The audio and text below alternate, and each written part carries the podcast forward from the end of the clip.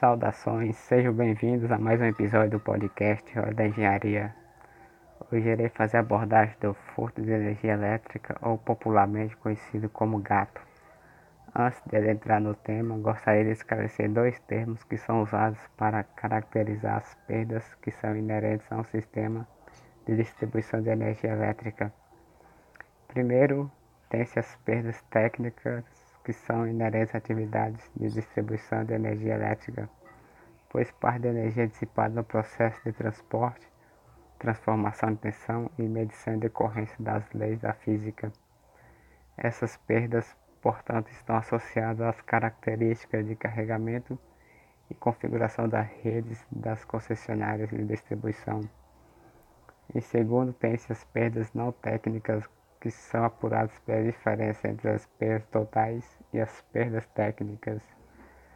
Tem origem principalmente nos furtos, como ligação clandestina, desvio direto da rede, fraudes como adulterações no medidor ou desvios, erros de leitura, medição e faturamento. Essas perdas, também denominadas popularmente gatos, estão em grande medida associadas à gestão da concessionária e às características socioeconômicas das áreas de concessão, como o alto índice de violência ou pobreza. Segundo dados levantados pelo Sistema de Acompanhamento de Informações de Mercado, as perdas não técnicas no ano de 2019 atingiu o patamar de 6,44%. Esse percentual equivale a 35,9 terawatts-hora, ou seja, essa quantidade de energia foi superior do que a França conseguiu produzir em 2014 com suas fontes alternativas. 33 terawatts-hora provenientes da energia eólica, solar, das marés, das ondas, biomassa e resíduos. Agora vamos falar sobre o furto de energia quais as implicações para quem a pratica, bem como os prejuízos que são gerados na infraestrutura. O furto de energia é uma prática que consiste em puxar energia diretamente da rede elétrica da distribuidora sem conhecimento e autorização. Além de prejuízos financeiros, o furto de energia oferece riscos e danos à sociedade. As ligações clandestinas costumam sobrecarregar os transformadores que são dimensionados para atender por exemplo, um determinado equipamento, residência ou indústria. A sobrecarga pode ocasionar acidentes na rede elétrica, como explosões incêndios, que além de riscos físicos à população, causam interrupções no fornecimento de várias unidades consumidoras e, consequentemente, interferem negativamente na qualidade da energia.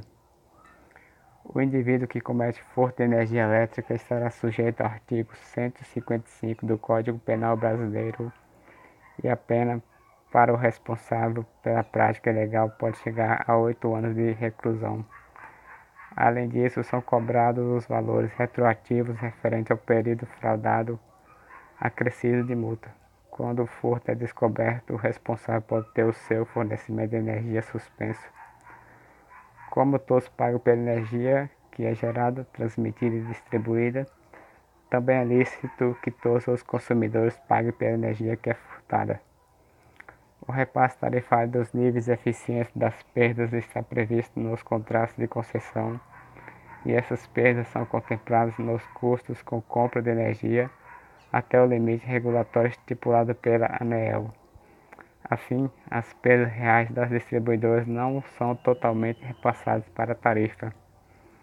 Para encerrar, devemos lembrar que a alteração do medidor de energia elétrica configura como furto. Se o lacre do seu medidor estiver rompido, você poderá ser multado. Caso haja dúvidas, procure orientações na distribuidora de energia de sua região.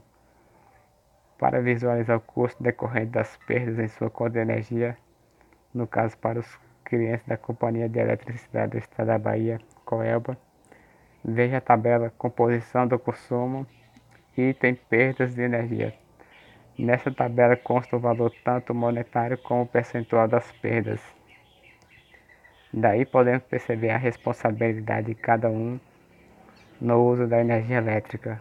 O apoio da comunidade é essencial para identificar os desvios e acione a distribuidora por meio de seus canais para receber anúncios de forma anônima, seja por telefone ou pelo site da distribuidora. Para finalizar, devo lembrar que todo serviço que envolve eletricidade deve ser realizado por um profissional devidamente habilitado. Deste modo, você não arrisca sua vida e a dos demais, bem como evita danos materiais. Ficamos por aqui até o próximo episódio do podcast Hora da Engenharia.